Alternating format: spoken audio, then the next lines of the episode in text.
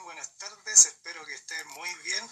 Y en este día, miércoles 2 de junio, ya increíblemente en la mitad del año, eh, les queremos dar la bienvenida a este, esta transmisión colaborativa entre Museo de los Museos y también Museum Week. De hecho, esta transmisión básicamente se trata de hacer una presentación eh, para Latinoamérica de lo que significa esta iniciativa que es eh, muy potente, ya lleva años realizándose y tenemos para que nos comente en profundidad de qué se trata, de su historia y obviamente cómo ustedes pueden participar.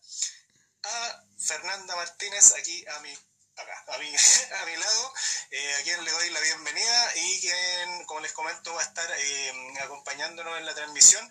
Eh, saludar a la gente que se está conectando en, toda todos los canales. Estamos saliendo por tres plataformas, el Facebook de Museum Week oficial, estamos por la, el fanpage de Museo de los Museos y el canal de YouTube también. Así que esperemos que sea una transmisión con mucha participación.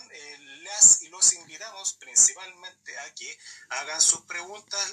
Eh, básicamente la intención con esta transmisión es aclarar muchísimas dudas para que ustedes se incentiven a participar como personas naturales, pero también como instituciones museales en, esta, mm, eh, en este evento a nivel global. Así que ya luego de esa introducción, eh, presento a Fernanda brevemente. Ella, bueno, además de trabajar en el Museo de la Educación, Gabriela Mistral, eh, también es parte del equipo de Museo D, un museo que también se mueve en el mundo digital, que, que nos convoca hoy en día, eh, dado que Museum Week es un evento eh, digital a nivel mundial.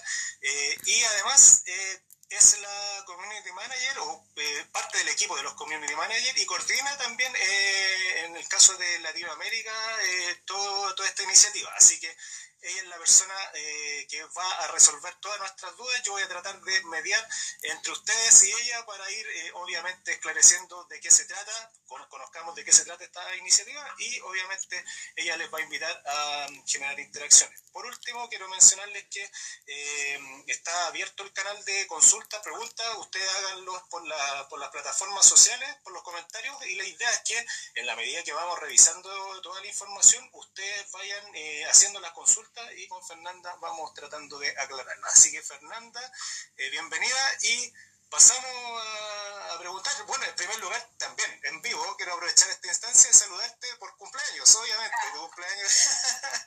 Eso, en primer lugar partir con, con aquello. Sí, quiero partir con aquello. Y luego de eso también me da la impresión es que es donde más tienen conocimientos, ¿no? Como ocurre mucho ahí. También está en Facebook y también está en Instagram, pero me parece, y de hecho tienen otras plataformas, LinkedIn, así como también como claro, por Instagram también el, año pasado estuvieron bien fuertes, al menos la participación en Instagram igual. Sí, pues, bueno, ahí hay una cosa porque en el fondo permite como, o sea, uno de, de los objetivos del Museo Web que me parece que es importante que las personas sepan, es como no solamente generar contenido, sino que también aprovechar la plataforma que tiene, no sé, en Instagram tiene 37 mil seguidores, en Twitter tiene 227 mil, una cosa así, aprovechar esa plataforma para... Eh, darle visibilidad de alguna manera a las instituciones, a los artistas, a las artistas, a los museos que participen de, de Museum Week con, eh, con los hashtags en el fondo. ¿no? Y esa es la gracia del hashtag también, como más adelante vamos a conversar sobre las mediciones, pero el hashtag que permite a la organización en el fondo, a los community managers, como observar todo el contenido que se está generando, que es una locura, así como yo, yo, yo personalmente, Fernanda Martínez, no tengo Twitter ya, pero en la semana de Museum Week tengo, y, y un Twitter que tiene 227 mil seguidores, no sé, algo así, entonces es una locura, o sea, la cantidad de, información que se está como generando y además en todo el uso horario, ¿cachai? O sea, como que empieza, eh, empieza con la mañana de Australia, Museum Week, ¿cachai? Como que ahí a esa hora se, hace el primer posteo y de ahí se da la vuelta y uno tiene que ir posteando como en su, en su tiempo, digamos. Entonces yo posteo las cosas o reposteo cosas en español al, cuando yo me levanté, pero ya hay, la gente de Australia me lleva 14 horas de ventaja de generación de contenido, ¿cachai? Entonces igual es interesante ver cómo se se moviliza toda esa información, que además información que está relacionada con un tema que es importante para nosotros y para las personas que están viendo esto, ¿no? Como que es la cultura, el mundo de los museos, y también de... Eh, no solamente de las audiencias, que a mí también me parece que eso que algo importante, como interesante de observar de Museo Muy, es que también tiene atención puesta en el, en el museo como espacio y en el trabajo de, de quienes, de quienes lo hacemos. claro. Claro, no solamente está pensado para las audiencias, que sí, obviamente, y de hecho cuando revisemos el documento nos vamos a dar cuenta, o sea, la comunicación incluso está pensada de esa forma. Si eres trabajador de museo o museo, puedes comunicar esto. Si eres audiencia, puedes comunicar de esta forma, ¿cachai? Y eso igual es interesante. Sí, de hecho, mira, voy a, a compartir ese documento para que...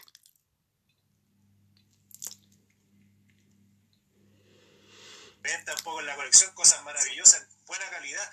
Eh, y que claro, como te digo, puede ser una buena herramienta futuro a considerar por los museos. Y como está es una plataforma de las que más va creciendo eh, últimamente, eh, creo que de verdad los museos, así como pasó con Instagram en un momento, van a terminar ahí, así que desde mi punto de vista sí deberían empezar a, empezar a pensar en ese formato eh, claro, cómo se hace, pero deberían empezar a pensar en, ese formato porque es muy probable que terminen todo ahí más temprano que tarde. Yo el otro día estuve una pila de rato tratando de hacer un video, ¿no? Y, no me... y eso que igual a mí me gustan las redes sociales, un tema que me interesa, ¿cachai? Como...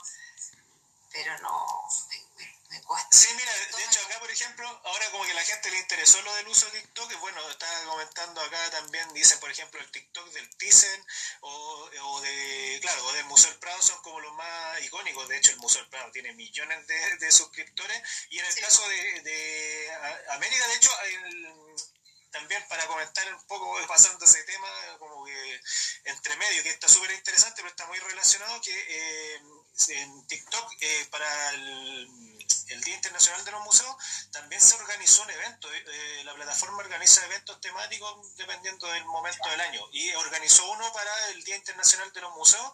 De hecho, hay un hashtag que se llama eh, Museum Moment donde todos los museos hicieron, así como museos asociados que, que, tienen más suscriptores, sobre todo en, TikTok, hicieron eventos en vivo, también recorridos, entre otras cosas. Había museos de Europa y unos poquitos de América. Y una de las cosas que me llamó mucho la atención y que tiene que ver también con lo que estaba hablando Feña, es como la bajada al contexto local, porque estaba muy pensado todavía desde eh, lo, europeo, estaba como organizado desde allá y para, para esa gente, no para la gente de, de la región. ¿Por qué? Porque estaban, por ejemplo, no sé, los museos de América, estaba el MIDE, parece, el Museo de Economía de México, y estaban haciendo una visita eh, mediana por TikTok, un directo, pero en inglés. Y a mí, de hecho, los comentarios eran muchos de ese tema. Oye, pero ¿por qué están en México? ¿Por qué están hablando en inglés? Eso son cosas que desde luego son eh, solucionables, pero van al mismo tema, porque eventualmente eh, creo que deberían generarse este tipo de adaptaciones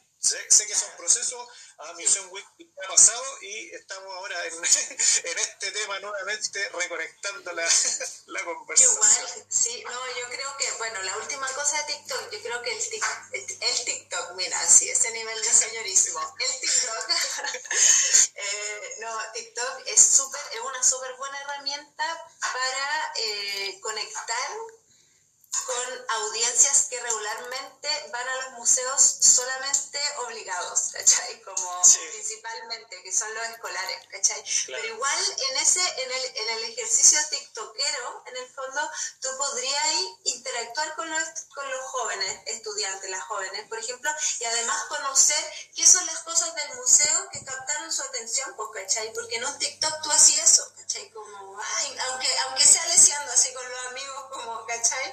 Y eso igual es, herramienta que yo creo nosotros como trabajadores y trabajadoras de museos no alcanzamos a, incluso lo miramos más como el espacio donde podríamos difundir a esos públicos más que como generar eh, interacciones, ¿cachai? Y yo creo que ese es bueno, y ahora vamos a ir a una data importante, que es la mesa de trabajo en el arte y territorio como espacios. Es un noveno Congreso de Educación de Museos y Patrimonio, que pasa de la crisis a la resiliencia. Esto fue eh, conversado en Museo de los Museos. En Argentina hay una nueva forma Vamos a un 100% espacio publicitario. de protegerte de la devaluación. Vibrant App, la billetera virtual de stablecoin de dólar más fácil de usar y sin ningún tipo de fee. Con Vibrant, compra USDC sin cupos. El USDC es equivalente al dólar y los dólares de respaldo están asegurados en instituciones financieras en Estados Unidos. ¿Sabías que USDC es el stablecoin de dólar líder en el mundo con 10 mil millones en circulación? Con Vibrant, compra USDC sin fees y de forma segura. Sumate y de la manera más fácil a todos los que impulsaron la demanda exponencial de stablecoins en Argentina. Descarga Vibrant App hoy y despreocupate de la devaluación. Vibrant App. Simple, sin fees, sin cupos.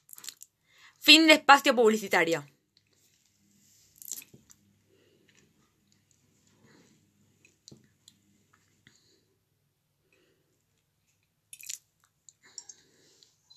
Hola a todos, nuevamente después de este descanso reparador, cortito pero reparador, reparador espero, eh, vamos a, a dar inicio entonces a nuestra primera mesa, ¿no? Eh, también darle la bienvenida a quienes se están sumando recién también. Eh, vamos a comenzar entonces con esta mesa de trabajo que se titula Arte y Territorio como Espacios Inclusivos. En esta oportunidad, quien va a moderar esta mesa va a ser Irene de la Jara. Ella es encargada de educación de la Subdirección Nacional de Museos eh, del Servicio Nacional del Patrimonio Cultural. Así que, Irene, todo tuyo el espacio para trabajar esta mesa. Así que, por favor.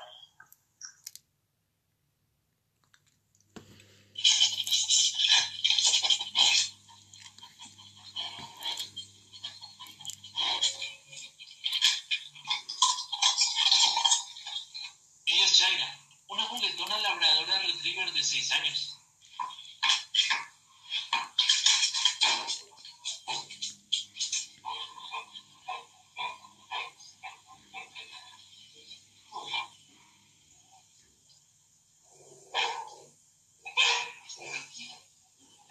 A ella le encanta salir, poder explorar.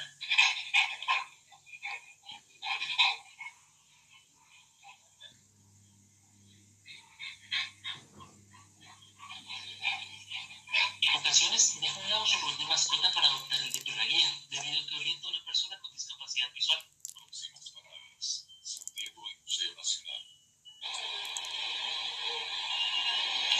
Bueno, creo que ya nos podemos hacer una idea de cómo funcionan los sonidos en el marco y la influencia que tienen para la vida de las personas. Ese audio lo hace un mediador del Museo Nacional con discapacidad visual y por supuesto que su perro guía y los sonidos de su perro guía son totalmente importantes para él, ¿no? Me despido. Ay, que volvía.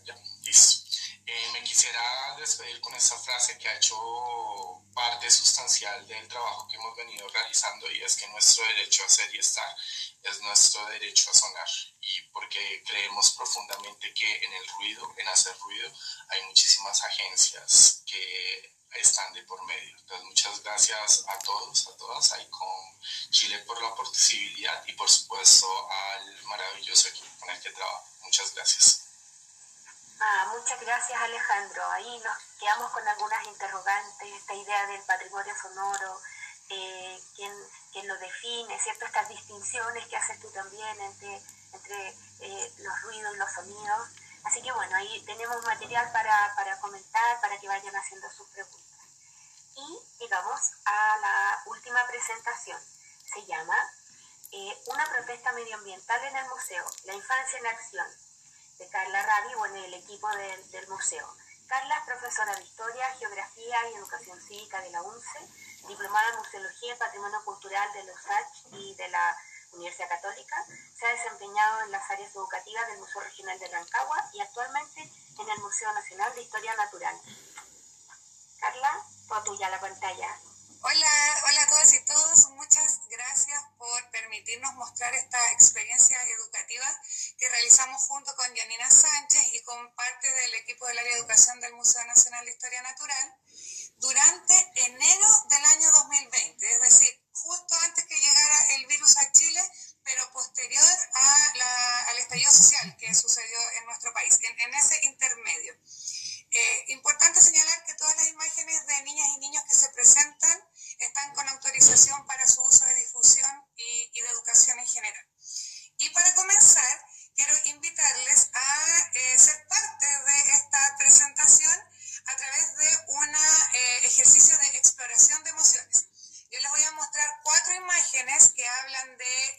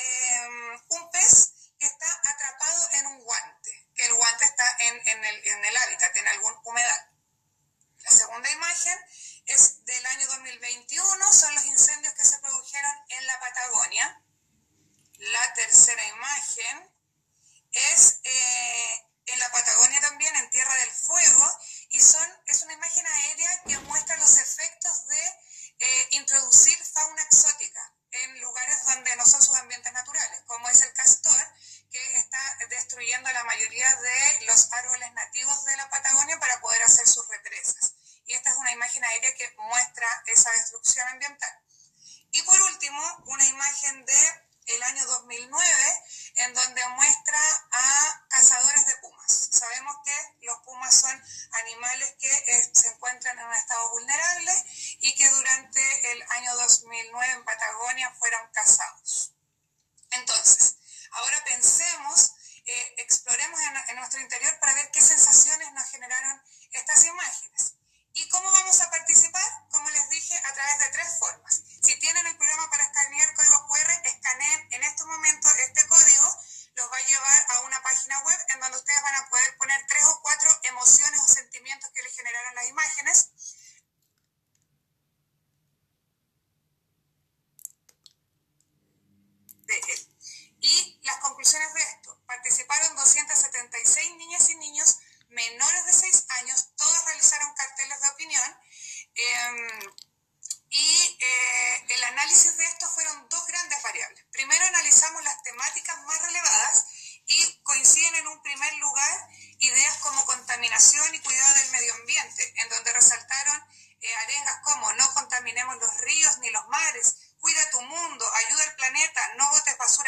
a las lagunas y a los ríos. Y por otro lado, analizamos la intención de los carteles. Eh, vimos que el 64%, y esto fue muy interesante, son propositivos, es decir, la niñez propone soluciones a las problemáticas que vive la sociedad, en donde habían ideas como reciclemos botellas, libros, creemos ecoladrillos, eh, subámonos a la bicicleta para poder bajarnos de, del auto. Así como conclusión, hemos eh, podido pensar que, eh, o hemos podido afirmar que sabemos que la niñez es opinante y propositiva por sí misma y también sabemos que las instituciones crean instancias de opinión para ellas y ellos. Sin embargo, creemos que para que sean 100% respetados en sus derechos y sus opiniones eh, deben ser vinculantes en las políticas de las propias instituciones, promoviendo así un desarrollo de una ciudadanía responsable desde el presente y no esperar que se generen estas acciones cuando se alcance la adultez. También reconocemos que nuestro museo tiene una deuda con respecto a la educación ambiental. Por ello, creemos que nuestro desafío actual es generar instancias institucionales de espacios de co-creación vinculantes con la infancia para poder desarrollar programas de educación ambiental desde sus propios conocimientos e inquietudes. Ahora, yo les quiero mostrar el resultado de esta, este movimiento emocional que tuvimos con las imágenes. Espero que se esté viendo en este momento en donde las palabras eh, y las emociones más eh, eh, que más se repitieron fueron tristeza, impotencia, rabia, miedo, desesperanza, dolor, angustia. Y esto es sumamente importante, porque una de las aristas del trabajo de la educación ambiental es justamente desde el impacto que transmiten ciertas situaciones. Por ello, esto también es una invitación a desarrollar este tipo de herramientas para poder despertar las emociones en los grupos y desde allí aportar a la transformación social. Ahora...